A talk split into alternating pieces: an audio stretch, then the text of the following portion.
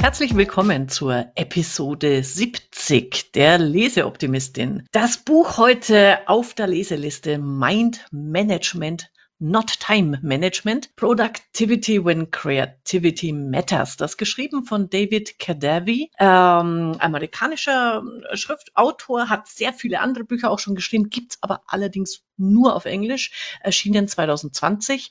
Und ich habe mir diesen Buchtipp geholt von Uwe Hofstetter. Wir haben ja schon mal ein Buch hier besprochen, das Schluss mit dem Wahnsinn im Büro. Hallo Uwe, sage ich als erstes. Schön, dass du da bist. Hallo Angela und ich freue mich wieder mit am Start sein zu können und bin schon gespannt, was wir heute aus diesem Buch herausholen oder nicht herausholen. Genau. Du bist ja Produktivitätscoach, also das ist ganz genau dein Thema. Du hast mir dieses Buch auch vorgeschlagen und deswegen gleich mal zum Einstieg an dich die Frage, was hat dich an dem Buch ähm, angesprochen? Wie bist du drauf gekommen? Was ist so mal deine erste wichtigste Erkenntnis? Ah, das ist eine super Frage, denn äh, ich bin tatsächlich drüber gestolpert über den Titel Mind Management, das nicht aber Not Time Management.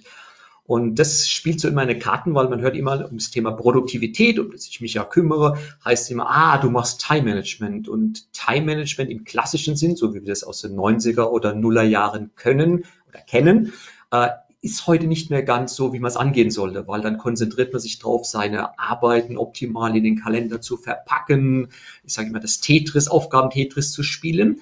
Heute geht es eher Richtung Selbstmanagement und da dachte ich mir, Mensch, da schreibt einer was, und zwar gegen Time Management. Lass mich doch mal reinschauen, was seine Meinung und was seine Ideen dazu sind. So mhm, kam ich genau. Ja, genau. Und weil du gerade schon das Termin-Tetris angesprochen hast, was ich einen sehr lustigen Begriff finde, ähm, wusste ich dann nicht, dass irgendwo kommt es in dem Buch schon gleich vor. Es gibt tatsächlich eine App, die heißt Look Busy, wo man seinen Kalender einfach mit Pseudoterminen füllt, damit äh, die Kolleginnen oder der Chef nicht einem einen äh, Termin rausstehlen äh, können. Fand ich schon mal einen sehr guten äh, Gedanken für mich, also ich habe ähm, paar super Ideen rausgezogen. Bei paar Sachen bin ich ein bisschen kritisch diesmal.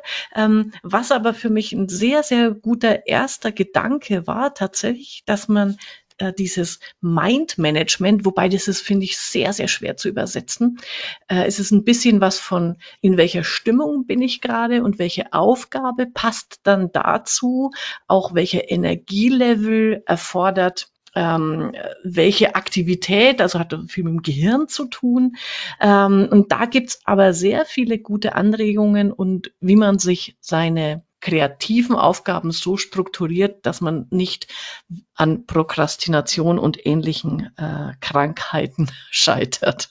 Genau, er sagt auch an einem Kapitel, das sind zwei Sätze, die, die da ganz gut dazu passen. Er sagt, das Zeitmanagement, also Time Management, optimiert eigentlich die Ressource Zeit, also Zeit als Unit, werden wir wahrscheinlich nochmal drüber reden gleich.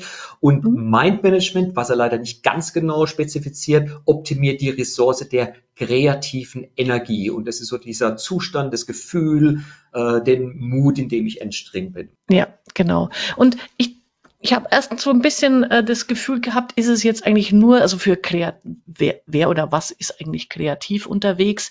Äh, ist, ist es für Autoren, für Künstler, für ähm, Podcaster und, und so weiter?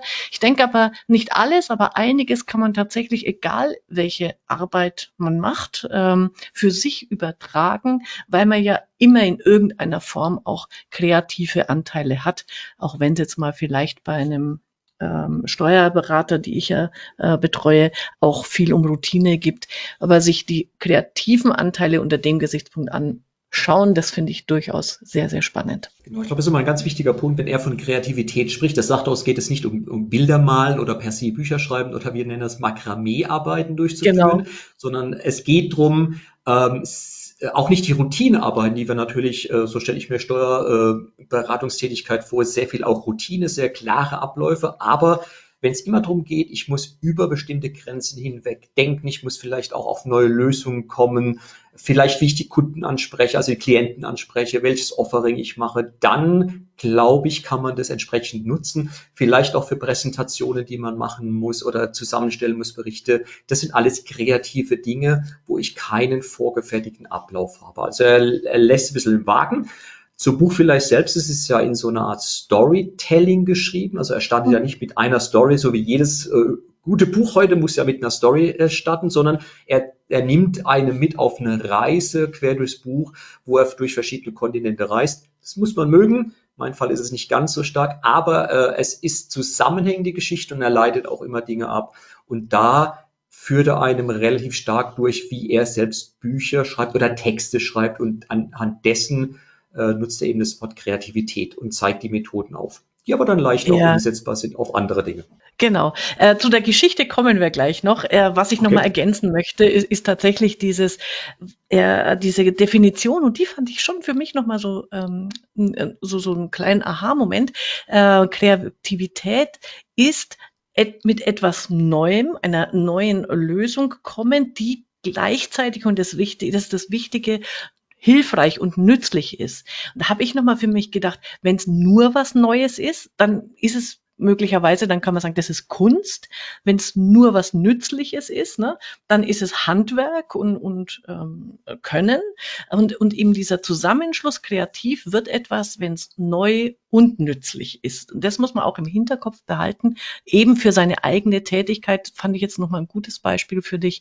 Wenn zum Beispiel ich als Steuerberaterin äh, mir eine Präsentation für meine Mandanten oder ein Angebot überlege, dann denke ich drüber nach, was sind da die Aspekte, wie ich den Mandanten berate, wie helfe ich ihm zu einer neuen Lösung zu finden. Da passt es sehr gut dazu. Genau, er schreibt ja, uh, something both novel and useful. Uh, neu muss es nicht zwingend sein im Sinne von, ich erfinde die nächste Generation der Glühbirne, sondern es ist halt eine neue Kombination von Gedankengut und useful. Das werden wir später wahrscheinlich nochmal dann uh, vorbeikommen, wenn wir uns über die vier States äh, unterhalten, äh, diese vier Abschnitte. Wann entsteht es wirklich useful und wann ist es einfach nur ein Draft, wo man äh, etwas hinschreibt, weil genau da geht er drauf ein. Perfekt, ja, habe ich mir auch genau. notiert. Mhm, genau, super.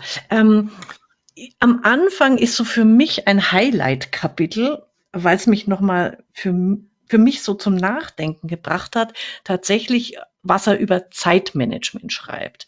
Äh, das Kapitel läuft unter dem sag mal, Begriff uh, The God Value. Also wenn es einen ähm, alles überstrahlenden Wert gibt in einer Gesellschaft oder für einen persönlich, dann nennt er das, ich weiß gar nicht, ob das ein wissenschaftlicher Begriff ist, aber er benennt es eben als den God Value, also das ist der göttliche Wert, der uns unser Handeln bestimmt und es ist in unserer Gesellschaft, seit Taylor äh, diese ganzen äh, Akkordgeschichten erfunden hat, ähm, ist eben äh, das Zeit ist Geld. Und da sagt er, das ist total fatal, wenn es um Kreativität geht. Und da ist so ein schöner Satz äh, drin, den habe ich mir rausgezogen und mit drei Ausrufezeichen äh, versehen.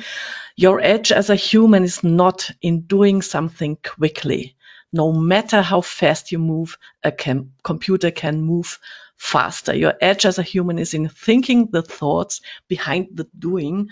Und er verbindet es sogar dann mit und Automatisierung und Digitalisierung ähm, wird sich genau da ähm, abspielen, wo es eben Dinge abzuarbeiten gibt in Schritten, wir Menschen, unsere Aufgabe ist es eben zu gucken, ähm, was sind die Sachen, die dahinter stecken, unsere Kreativität zu nutzen und äh, zu fördern. Genau, das ist äh, genau dieser Ansatz aus dem Taylorismus heraus, dass man sagt, höher, schneller, weiter, viel mehr Events oder Aktivitäten in eine Zeiteinheit. Es ist ja die Frage, ist Zeit wirklich eine Ressource, oder betrachten wir sie als Ressource mhm. oder als Zeitunit?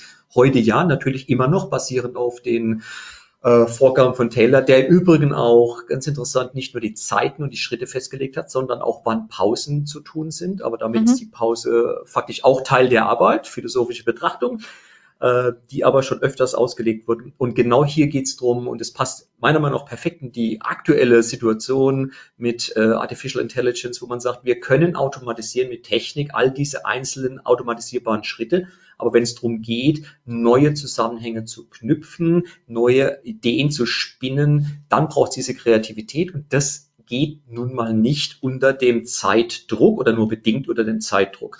Da gibt es auch eine sehr interessante Studie dazu, dass die, die Lösungs Kreativität über die letzten 20, 30 Jahre rapide abgenommen hat. Also wir kommen gar nicht mehr auf wirklich gute Ideen, auch gute Zusammenhänge, weil wir eigentlich immer mehr getaktet sind. Und dieses, dieses Zusammenpressen der Zeiteinheiten führt eben dazu, dass meine Kreativität leidet.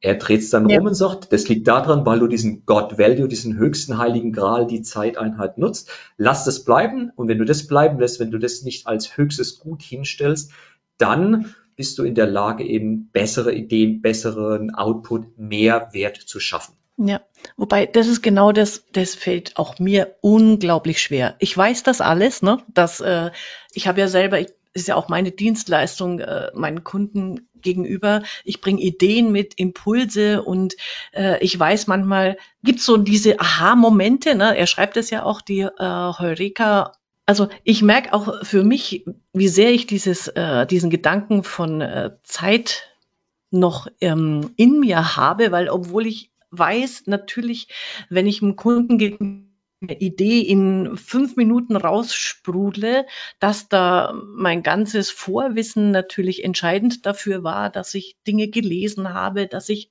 andere Kunden zu ähnlichen Themen beraten habe und, und, und. Trotzdem fällt es mir schwer, dann an so einem Punkt mal zu sagen, hey, die Idee war jetzt genial, überweisen Sie mir bitte 5000 Euro und an der Stelle machen wir Schluss. Also so, ich weiß nicht, wie es dir geht mit deinen Kunden. Da habe ich dann doch irgendwie eine gewisse Hemmschwelle, die ich überwinden muss, um, um das so zu transportieren. Versuche ich zwar, indem ich sowieso nicht mehr nach Stunden oder äh, Zeit abrechne, äh, aber manchmal ist es, es sitzt einem einfach in einem drin. Äh, ja, das liegt halt begründet daraus, dass wir genau das gelernt haben von früh auf, über viele Jahre, Jahrzehnte hinweg, diese Zeiteinheit, immer alles wird nach Stunden berechnet, egal was wir tun. Auf der anderen Seite ist, nehme ich mal so Steuerberatungstätigkeit, wenn der wirklich nicht nur meinen Jahresabschluss macht, sondern mich wirklich berät dann haben wir ja die Situation, dann hat er ja vielleicht einen ultimativen tollen Tipp für mich, wie ich noch irgendwas optimieren kann. Ich spare damit Geld und dann reicht es mir aus, wenn er mir das zehn Minuten sagt. Ich sage, das finde ich jetzt aber cool und dann ist es auch sein Geld wert. Also ich glaube, da muss man einfach freier werden sagen, ich, ich habe mit meiner Information einen Mehrwert geschaffen, der ist vielleicht in dem Fall steuerquantifizierbar, dann kostet es es einfach. Ende. Ja, ich denke auch, also dieses Selbstbewusstsein muss man viel stärker noch äh, für sich entwickeln. Was ich dann gut fand an der Stelle war auch nochmal, dass er so zwei Irrtümer über Zeitmanagement aufklärt. Und das, der erste, der hat mich nämlich auch nochmal zum Nachdenken gebracht, ist, dass wir, wenn, also wenn wir von Zeitmanagement reden und immer so, so, ja, wir haben ja alle nur 24 Stunden, äh, wir haben ja quasi damit alle die gleichen Voraussetzungen, äh, sagt er so schön, na, das äh, tut so, als wäre Zeit eine Ware, und jede Stunde, jede Einheit wäre gleich. Das stimmt einfach nicht, weil äh, klar, erstens die sechs, acht bis acht Stunden, die wir schlafen, haben eine andere Bedeutung für unsere Kreativität als vielleicht die zwei Stunden, die wir an einem Schreibtisch sitzen und im Flow sind. So, also die, die äh, Stunden sind schon mal nicht gleich. Und eben das Zweite, das hatten wir drückt es nochmal aus, was wir gerade besprochen haben.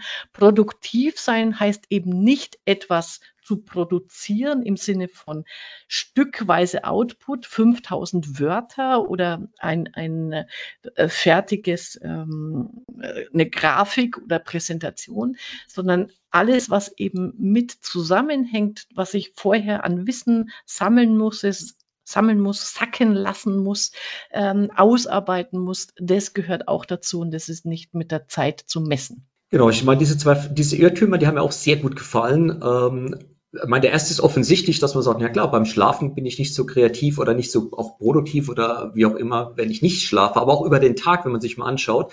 Also ich weiß nicht, wie es dir geht wenn mich jemand morgens um halb fünf wecken würde und würde sagen, ich muss jetzt was erarbeiten, das wäre das völlige Desaster. Ich wäre überhaupt nicht mental in der Lage, das zu tun, weil ich so eine Vorlaufzeit brauche. Ich sage auch immer, ich habe nichts gegen früh aufstehen, aber nicht vor zehn, äh, was aber ein Witz ist. Ich stehe deutlich früher auf. Ähm, auf der anderen Seite dieses It's not about producing und auch hier wieder aus dem Taylorismus Zeiteinheit ganz oft und wir kennen es auch aus dem Produktionsumfeld die Leistung P ist Arbeit durch Zeit. Also wenn du, wenn du in der gleichen Zeit mehr produzierst im Sinne von äh, Eisenbiegen, wie es nennt, oder Kistenstapel oder irgendwas verpacken, bist du produktiver. Das ist aber für Wissensarbeiter völliger Quatsch, der Ansatz. Das passt für Maschinen. Den darf man nicht nehmen. Eigentlich muss man das definieren. Produktivität ist die Wirkung, die ich erzeugen möchte aufgrund der Zeit. Und dann wird auch relativ klar, wenn ich eine hohe Wirkung erziele in einer kurzen Zeit, dann habe ich entsprechend, bin ich einfach produktiver. Und das leitet ja dann später auch über dazu zu seinem Mindmanagement, dass man schauen muss, wann bin ich denn überhaupt in der Lage äh, zu erkennen, wann sind meine guten versus nicht so guten Stunden für bestimmte Denkprozesse, Arbeiten. Ähm, zum Beispiel, ich würde in meine, ich nenne es immer Primetime, in meiner Hochzeit, wo ich also gut mental dabei bin, würde ich jetzt nicht auf die Idee kommen, E-Mails zu machen. Ich mache auch den Podcast hier. Ich, wir haben hier besprochen, wann wir ihn aufnehmen. Dann war meine Bitte, machen wir bitte am Vormittag. Das hat einfach einen Grund, weil ich jetzt weiß, um die Zeit, wo wir das aufnehmen, habe ich einen relativ klaren Kopf für eine bestimmte Art und Weise zu arbeiten. Ich hatte heute Morgen schon einen kreativeren Fluss, wo ich einfach sogenanntes divergentes Denken gemacht hatte. Und wenn man mal diese zwei Dinge sich nicht nur anschaut, sondern verinnerlicht, merkt man auch sehr schnell, vielleicht sollte ich meine Tag oder meine Tätigkeit nicht einfach anordnen, wie das jemand mir auferlegt, durch Meetings, durch, weil ich es halt immer schon gemacht habe, sondern sich mal überlegen, wann lege ich bestimmte Aktivitäten, Aufgaben, wo in meinen Tagesablauf rein. Perfekt diese ja. zwei falschen Annahmen. Ja, genau. Weil ähm, wenn man sich die klar gemacht hat, dann tut sich eigentlich alles, was er dann in der Folge schreibt, mehr oder weniger fast schon logisch daraus ableiten. Und das finde ich ähm, sehr gut. Da hat er ein paar sehr gute Ansätze und einer davon ist eben ähm, dieses, also wenn wir kreativ sein wollen, brauchen wir das äh, divergente Di Divergent Thinking, äh, also dieses äh, die Gedanken fließen lassen, äh, in, hinaus äh, gehen und denken. Das hat mich ein bisschen erinnert an, an den Podcast, äh, an die Episode mit Kopf frei. Äh, dieses, äh, ich, ich habe meine Zeiten, wo ich einfach mhm. spazieren gehe und ähm, alles so auf mich fließen lasse. Und dann gibt's eben das ähm, Convergent äh, Thinking, das konvergente Denken, wo ich dann die Dinge wieder zusammenführe und natürlich nach dem Ideenprozess irgendwie dann auch was zu Papier bringe, äh, überarbeite, fertigstelle. Und da sagt er, das Erste, was man eben für sich überlegen muss und schauen soll, ist, wo habe ich diesen Creative Sweet Spot, nennt er es. Also diesen Ort, diesen, äh, diese Zeit, wo ich am besten kreativ bin. Genau, und das ist dieses, dieser, dieser Begriff, der kreative Sweet Spot, das nennt er auch seinen Big Rock. Das ist das, was er auch später dann sagt, das sollte man sich dahin legen, wo seine beste Zeit ist. Äh, das ist übrigens vergleichbar. Äh, viele kennen diese Übung mit dem berühmten Wasserglas, wo der Professor sagt, ich habe hier Steine, Sand und Wasser, wie passt das alles rein? Und zuerst legt man seinen ersten großen Big Rock in das Glas, damit entsprechend das mal abgearbeitet ist. Weil genau in diesem kreativen Sweet Spot ähm, ist man dann in der Lage, auch weit über das Normal hinaus Leistungen zu erbringen, im Sinne von Generierung von Ideen, äh, Ideenvielfalt äh, oder auch Ideenreichtum. Und das ist relativ interessant auch mal zu überlegen, wo mache ich dieses divergente Denken, also wo mache ich auf und wo muss ich auf ein Thema zuarbeiten.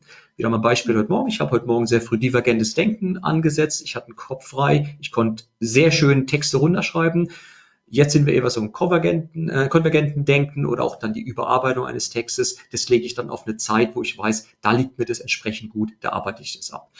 Kopffrei von äh, Professor Busch ist dann nochmal, vermutlich steht noch ein bisschen separat. Darum geht's ja, dass ich einfach mal meine Gedanken komplett freien Lauf lasse und einfach mal schaue, was ist. Es geht in Richtung Divergent, aber ich würde es nochmal separiert betrachten wollen. Übrigens auch ein toller Podcast, der sich hört, reinzuhören, den du ja besprochen hast, das Buch. Ja, Genau, genau. Und tolles Buch zu lesen, ich mag ihn sehr. Grüße ja, gehen raus ja, an ihn. Wirklich lohnenswert. Aber also ich, ich habe echt an vielen äh, Ecken äh, hier von, von äh, dem Buch auch äh, Ecken von, von Kopffrei entdeckt. Also das äh, gerade diese vier Stadien äh, des kreativen Denkens, wir können sie ja mal benennen, ähm, an denen er sich dann abarbeitet oder Tipps gibt, wie man die für sich gestaltet. Also es ist eben immer, Kreativität ist nicht dieses, dieser eine Moment, wo dir die tolle Idee kommt, sondern er ist eigentlich die Kombination aus Vorbereitung, Preparation, dann sacken lassen, nenne ich das für mich, Inkubation. Äh, dann kommt dieser Illumina Illumination, dieser äh, erleuchtende Gedanke. Und äh, die vierte äh, Station ist dann Verifizierung, Verification. Also das dann, bis ich es dann wirklich auf die Straße bringe und dahin zu gucken, wo ähm, äh, an welchem Ort und in welchem geistigen Zustand ähm, kann ich eigentlich in diesen jeweiligen vier ähm, Stufen am wo bin ich da am besten? Und die auch getrennt äh, zu behandeln und eben zu sagen, okay, wenn ich so eine äh, Vorbereitungsphase habe, einfach mal Gedanken sammeln und so weiter. Wo setze ich mich hin? Äh, er gibt dann ja immer so Beispiele, also irgendwann wird's mir dann auch zu viel mit seinen Beispielen, wie er das macht. Er macht das ja in einer Akribie zum Teil. Also für die eine Phase, da muss dann, da darf dann kein Fenster sein und, und eng der Raum und niedrig. Und für die andere Phase gehe ich dann irgendwo ins Café, möglichst in Chicago, 95. Stock, in die Rooftop Bar.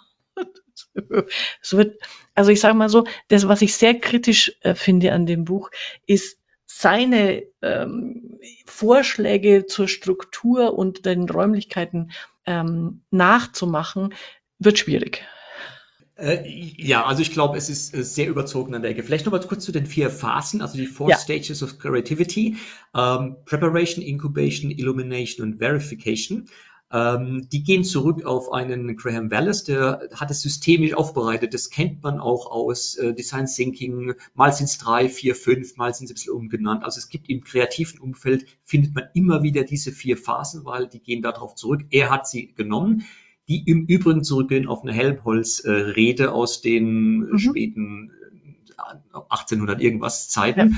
weil er schon gesagt hat, bei Helmut schon gesagt, Ideen kommen nicht spontan. Und das ist, glaube ich, auch so ein Irrtum, wo man denkt, ich habe so diesen Gedankenblitz. Ja, der Gedankenblitz kommt aber nur, wenn ich lange genug mir dieses Thema von allen Seiten beleuchtet habe, wenn ich es immer wieder gedreht habe, wenn ich auch diese Inkubation, also dieses Ideen reifen lassen, könnte ich es am besten übersetzen, oder so tut es auch, macht. Mhm.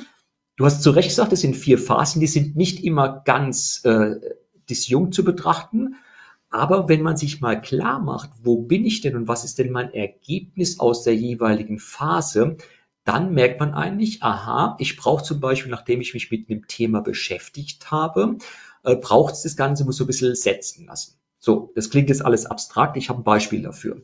Wir stellen uns mal vor, wir müssen eine Präsentation machen, äh, ausarbeiten oder eben Papier ausarbeiten. So, was viele versuchen, ist das Papier von A bis Z komplett zu machen. Also wir sammeln Gedanken, wir sammeln Quelle, wir malen schon PowerPoints vielleicht, dann werden schon die, die Layouts der PowerPoints gemacht, die Klammer im Regelfall danach eh wieder weggeworfen werden. Also wir springen hin und her, kreuz und quer. Schlauer wäre es zu sagen, okay, ich schreibe einfach mal so die Gliederung auf, überlege mir, was sind so typische Aspekte, die ich da drin in dem Kapitel behandeln möchte und mache sonst gar nichts. Ich lasse es einfach liegen. Ich schreibe einfach nur Fragen auf, die ich mit meinem Kapitel Nummer drei beantworten möchte. Und jetzt kommt die Inkubationsphase, jetzt kann das Ganze sacken, jetzt gehe ich weiter. Und das führt dazu, dass man nicht permanent hin und her springt zwischen den Phasen, sondern man hat eine klare Abgrenzung. Man konzentriert sich jetzt auf diese Art und Weise und jetzt kommt sein, sein Unterbewusstsein und arbeitet entsprechend an der Sache weiter. Und die meisten vergessen diese Inkubationsphase, dieses Sacken lassen. Da werden Dinge erzeugt. Es ist Zeitdruck, es muss schnell raus. Zeitdruck hat man nur, wenn man es übersehen hat, im Regelfall. Und durch diese Trennung der Phasen, dieses Klarmachen, was kommt denn jeweils raus, bin ich in der Lage, weniger Task-Switching zu machen und bin auch weniger anfällig für Ablenkungen. Da kommt aber später noch ein anderes Beispiel. Also diese vier ja. Phasen definitiv klar machen, mal eine Aufgabe so runterzubrechen. Also ich mache selbst für meine Blogartikel auch ich schreibe nur eine Gliederung, ich schreibe ein paar Stichworte und dann gehe ich einfach weiter und dann kommt es alles automatisch relativ gut und ich muss nicht permanent vor zurückgehen, was unheimlich aufwendig ist vom zeitlichen Aspekt, aber auch natürlich von der Energie, die ich aufbringen muss. Ja, ja. Und da gibt er einen kleinen für mich unglaublich wertvollen Tipp, äh, den werde ich auf alle Fälle umsetzen. Er sagt, ähm, also gerade weil du jetzt äh, in dieser ähm, Preparation-Phase, in dieser Vorbereitungs- oder, oder einfach Ideensammlungsphase, äh, bist du in diesem äh, offenen Denkmodus. Und wenn du jetzt, wenn man es um, aufs Schreiben bezieht, und wenn du aber die, den ähm, Artikel oder das Buch fertig schreiben willst, dann bist du ja in diesem äh, konvergenten äh, Denkmodus. Und die sind einfach, das sind zwei unterschiedliche Mind- äh, da sagt er, wenn du einfach so am äh, runterschreiben bist und du musst, du weißt, an der Stelle musst du was prüfen, vielleicht nur, ob das Wort richtig geschrieben ist oder sowas, dann setzt er das einfach in Klammern. Das finde ich eine super Idee. Also einfach, er, er gibt sich ein Zeichen. Da muss ich nachher, wenn ich bei der Überarbeitung bin, nochmal draufschauen äh, und muss mich jetzt aber nicht damit äh, auseinandersetzen. Im schlimmsten Fall google ich und dann lande ich wieder auf irgendeiner anderen Seite, weil ich mich ablenken lasse. Und das finde ich, es sind dann so schöne kleine Tipps, die man gut umsetzen kann und sich eben klar wird, in welchem Stadium bin ich und was, was er sagt mit diesem sacken lassen.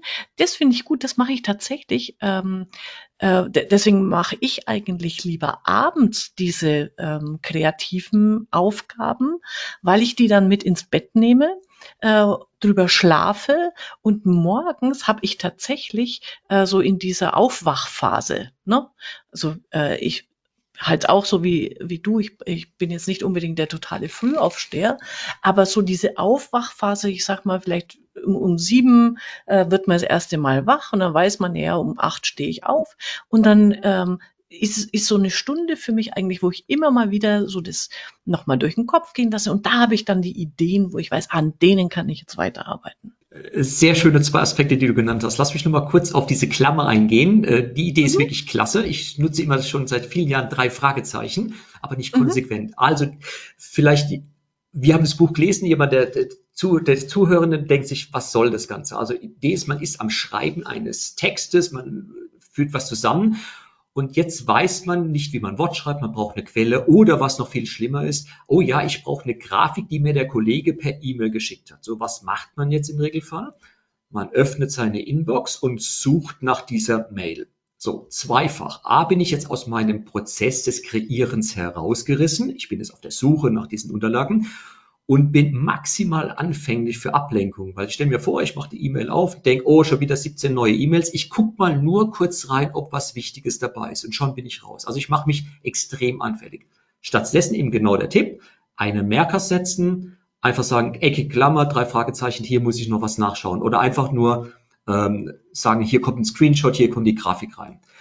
Ähnlich verhält es sich zum Beispiel, wenn man mit Textverarbeitung schreibt, wie ich das auch tue, die Rechtschreibprüfung sollte man eigentlich ausschalten, weil wenn man so runterschreibt, dann sieht man da oben, oh, Absatz oben drüber ist irgendetwas rot. Was macht man jetzt? Man geht zurück, korrigiert. Dabei stellt man fest, na, so toll ist der Satz vielleicht jetzt doch wieder nicht oder die Überschrift passt nicht zur Folie oder was auch immer. Also wird wieder zurückgegangen und wird geändert.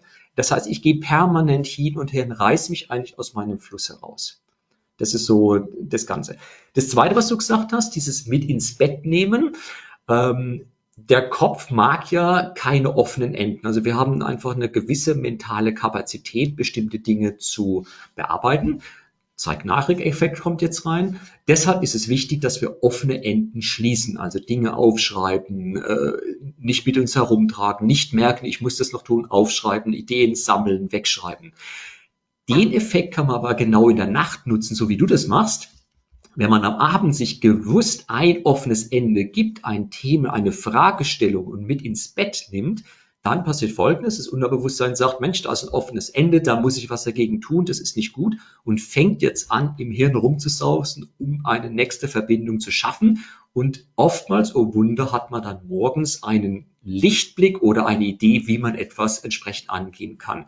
Also statt am Abend dann mit Krampf und mit, mit Kraft noch irgendwas aufs Papier zu bringen, was am Morgen weggeworfen ist, genau hier an der Stelle abbrechen, sagen, okay, ich weiß, das muss ich nochmal durchdenken und es einfach mit dem Unterbewusstsein machen lassen. Ein wunderbarer Tipp, kann ich nur jedem empfehlen. Keine Angst, man schläft trotzdem sehr gut. Ja, genau. Und das erklärt endgültig dieses Duschphänomen. Warum haben die meisten Ideen, warum finden die unter der Dusche statt? Weil dann genau dieser äh, Effekt eintritt.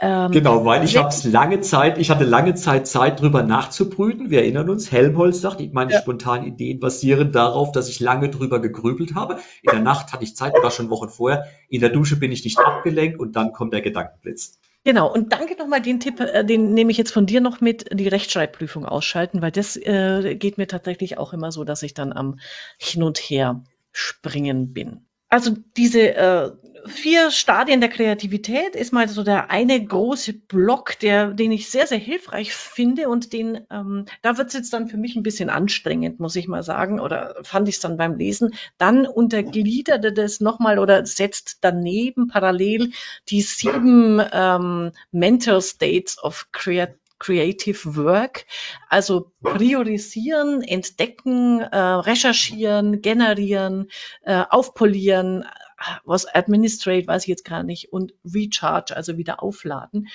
Da hatte ich dann irgendwann so das Gefühl, jetzt muss er was aufblasen, was man auch etwas, ähm, sage ich mal, schlanker hätte halten können. Weiß nicht, wie es dir da gegangen ist.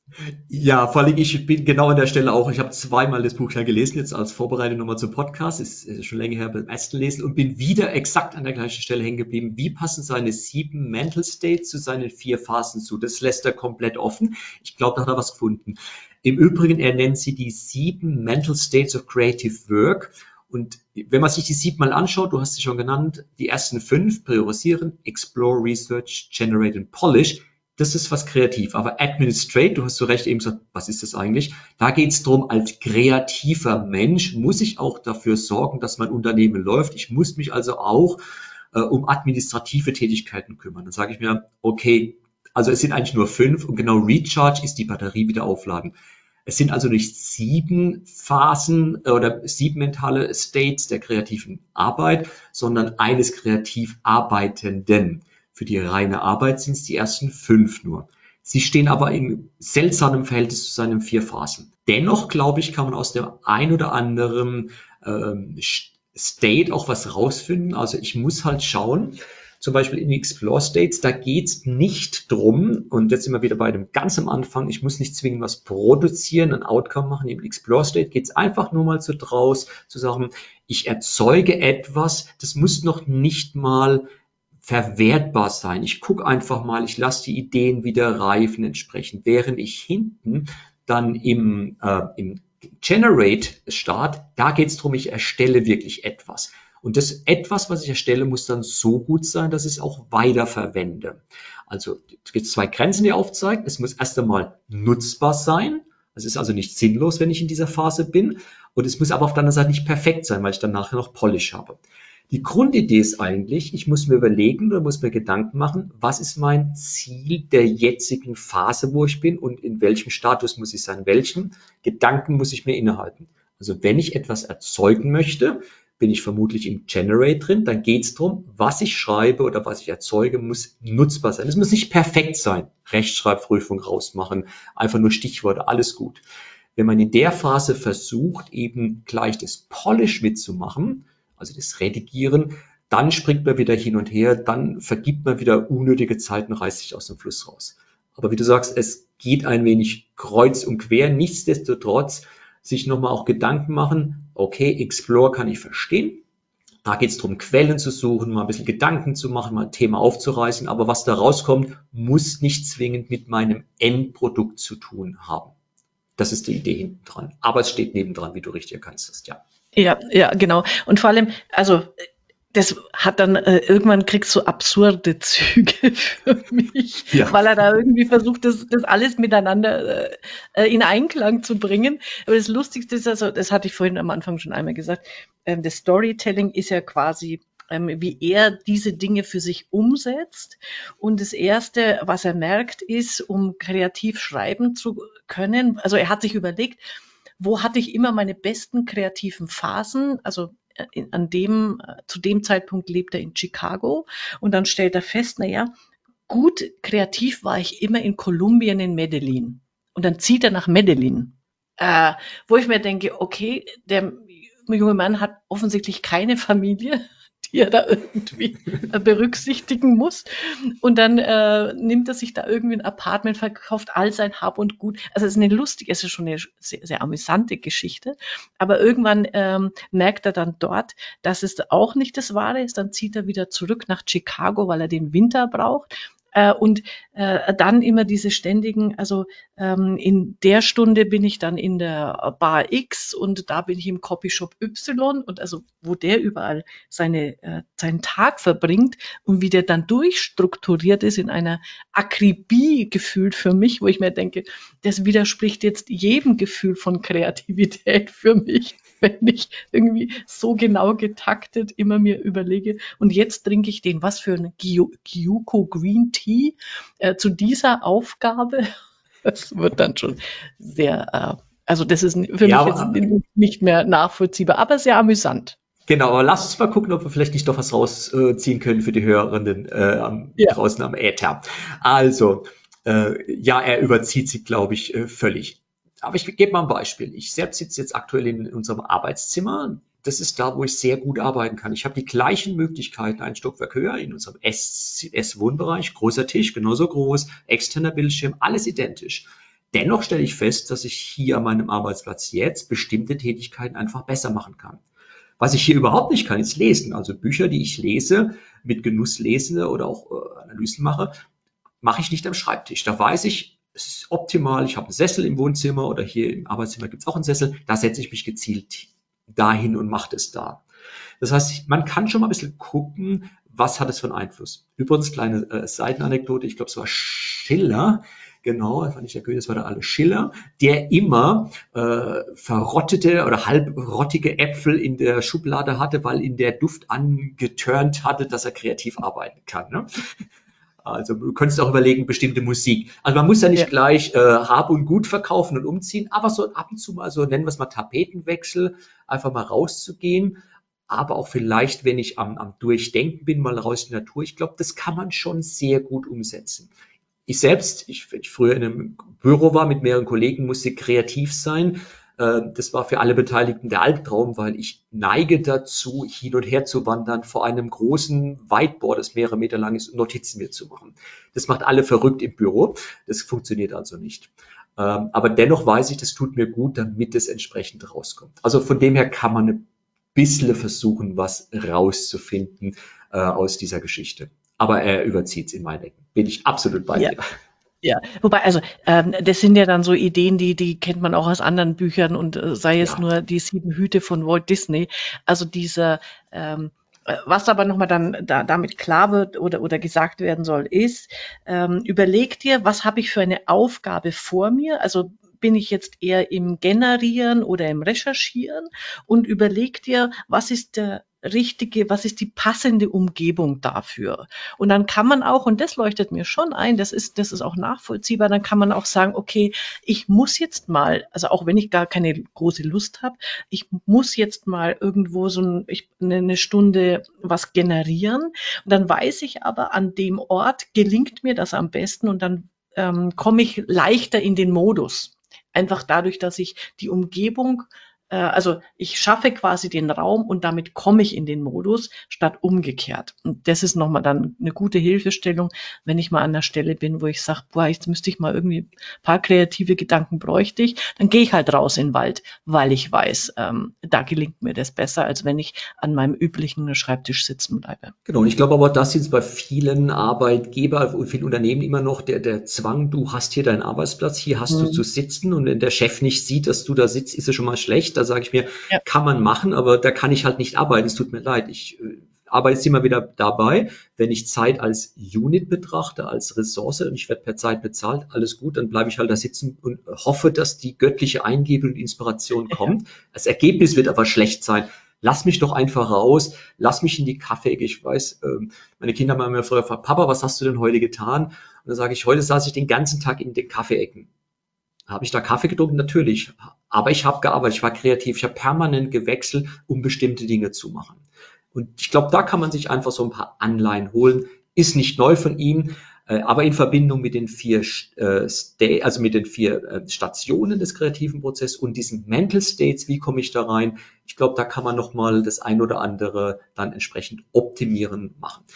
Was er dann, das hast du auch angesprochen, in seinem sehr durchgetakteten äh, seine durchgetakteten Woche hat, äh, wo er genau sagt, wann er was macht. Das fand ich aber dann nochmal interessant, weil es reflektiert nochmal, was in einem anderen Podcast von dir kam. Also, Was tut er? Er sagt einfach, ich habe am Morgen arbeite ich, am Nachmittag mache ich dieses, an dem Tag mache ich Administration.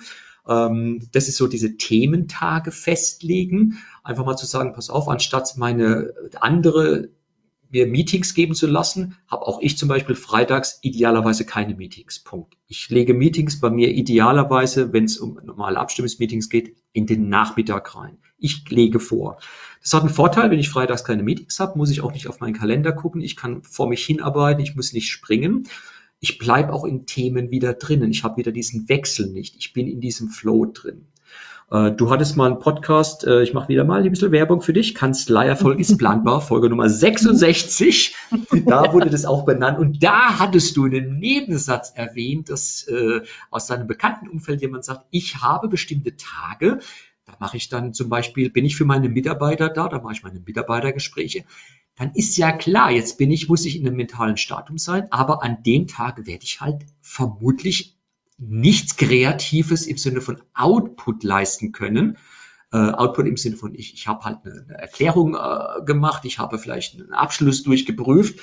Äh, es muss klar sein, jetzt mache ich das, aber ich bleibe einfach drin. Also ich selbst habe mal es extrem gemacht. Ich hatte mal ein Projekt zu leiten, hatte 15 Teilprojektleiter und habe mir dann im Halbstundenrhythmus die hintereinander weggelegt, um mit denen ein kurzes One-on-One zu machen. Und muss sagen, am Anfang dachte ich, wie irrsinnig, Uwe, bist du denn eigentlich sowas dir anzutun? Es war ein Experiment. Ich muss sagen, es war ein sehr gutes Experiment, mhm. weil ich war immer an dem Tag im gleichen Thema, im gleichen Projekt drin. Ich konnte am gleichen Thema inhaltlich arbeiten. Und das hilft einfach im, sag ich mal, im Raster zu bleiben. Dass er es übertreibt, ja. da bin ich bei dir. Nee, genau. Und an der Stelle muss ich es jetzt loswerden. Grüße an Jens. Danke für den Tipp. Er weiß, wenn er wer gemeint ist. Gut, wunderbar. Hallo Jens, danke für den Tipp. Ich fand ihn nämlich klasse, diese Nummer rausarbeiten. Thementage habe ich auch gemacht, aber zu erkennen, ey, Achtung, wenn du dies, dieses Thema da hinlegst, sei dir bewusst, es kommt nichts raus. Das macht auch ja. hier Gaddafi, wo er sagt, hey, wenn du Explore bist, dann mach dir bewusst, da wird nichts rauskommen. Das ist auch in Ordnung so. Also mach dich nicht verrückt. Es ist halt, genau. halt, wie es ist. Ja, genau, sehr schön.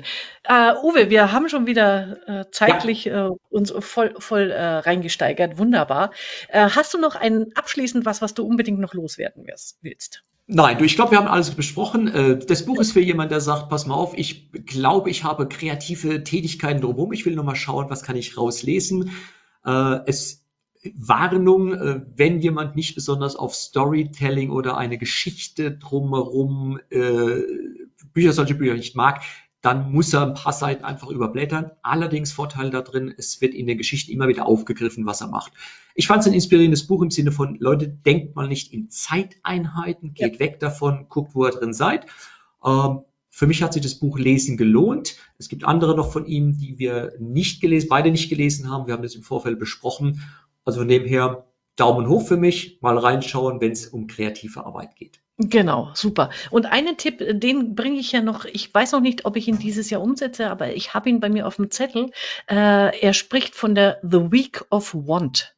Das finde ich eine ah. geniale Idee, sich eine ganze Woche mal zu blocken für, er macht's für Explore, äh, für den ähm, Mental State vor, äh, zum Entdecken. Also einfach mal eine Woche zu sagen, ich habe keine Termine, ich ähm, mache nichts außer vor mich hin denken, spinnen, alles zulassen, das immer irgendwie so ein bisschen notieren, äh, aber, aber ganz viele lose, offene Enden äh, sich zu schaffen und nach der Woche dann mal zu überlegen, und was davon will ich umsetzen. Also das finde ich eine witzige Idee. Also die gefällt mir einfach mal erstmal gut.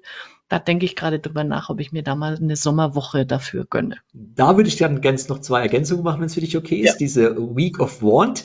Äh, wer ein bisschen schaut, immer so Bill Gates wieder als Beispiel gezogen. Er hat seine Think Weeks, wo er sich eine mhm. Äh, Berghütte nimmt und einfach sagt, mhm. hier arbeite ich Dinge auch. Es muss ja nicht die ganze Woche sein, es kann ja nur zwei, drei Tage sein. Einfach rausnehmen, um nachzudenken, um Dinge zu durchdenken, also Bedenkzeit zu nehmen.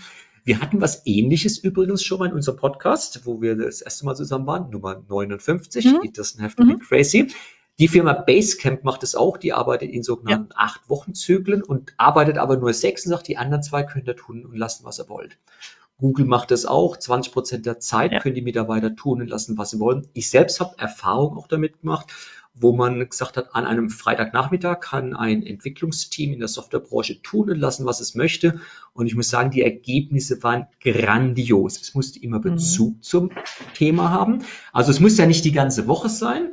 Äh, Ja. ein paar Tage sich rausnehmen als jemand, als Führungskraft oder als Unternehmer. Klarer Daumen hoch, aber vielleicht auch den an, die Anregung für den einen oder anderen da draußen, der Führungskraft ist oder Unternehmer. Gebt doch den Mitarbeitern einfach mal Nachmittag und sagt, pass mal auf, da könnt ihr euch Gedanken machen, so was auch immer ihr wollt. Es muss mit der Arbeit zu tun haben, es muss kein Outcome rauskommen. Ihr werdet erstaunt sein, was für Ergebnisse zurückkommen, äh, auf was für kreative Gedankenleistungen das Team kommen wird. Es lohnt sich allemal. Ja, genau. Da, da fällt mir jetzt, äh, jetzt müssen wir doch noch ganz kurz, da fällt Ja, mir nämlich auch noch was ein. Also da, in, in dem Buch hat mich einfach der Begriff so angesprochen. Ich mag das ja immer, wenn sowas so toll klingt, Week of Want. Ähm, was wir aber tatsächlich ja auch schon machen, oder das mache ich auch mit meiner Kollegin der Cordula, wir haben ja eine ganze Strategiewoche einmal im Jahr, aber das sind schon auch sehr viele so operationale Themen dabei. Aber was wir da immer machen, und das kann ich dann auch empfehlen, ein Tag von der Strategiewoche heißt immer der Tag der Möglichkeiten. Also genau dieses Wir denken und spinnen. Und dann ist der letzte Tag oder die letzten zwei Tage sind dann die Tage des Machbaren. Also wo man dann einfach immer noch mal hergeht und sagt, was haben wir uns denn jetzt alles wieder ausgedacht? Und dann ähm, in dies, ähm, zum Abschluss dieser Woche überprüft und sagt, und was wollen wir davon umsetzen? Also insofern mache ich das ja schon mehr oder weniger. Ich fand nur, wie gesagt, Week of Want klingt cool. Ja, nicht nur, dass du die Week of Want machst, sondern so wie du es gerade beschrieben hast, ist es ein perfektes Beispiel für die Four Stages of Creativity und den entsprechenden Mental Stage, weil im ersten Tag bist du eher so am Research, am Generate, Exploren und am Ende guckst du nochmal drüber und sagst, okay, jetzt, jetzt geht's drum, polieren wir das Ganze auf, jetzt machen wir es so, dass es auch umsetzbar ist. Ja, sehr Besser hätten schön. wir Das den Podcast nicht beenden können. Genau, perfekt, Uwe, sage ich da. Ich danke dir. Äh, war wieder sehr inspirierend äh, und spannend mit dir zu diskutieren und ich freue mich aufs nächste Buch. Bis denn. Bis dann. Ciao. Das war's für heute. Das nächste Buch steht schon im Regal. Auf Wiederhören bei der Leseoptimistin.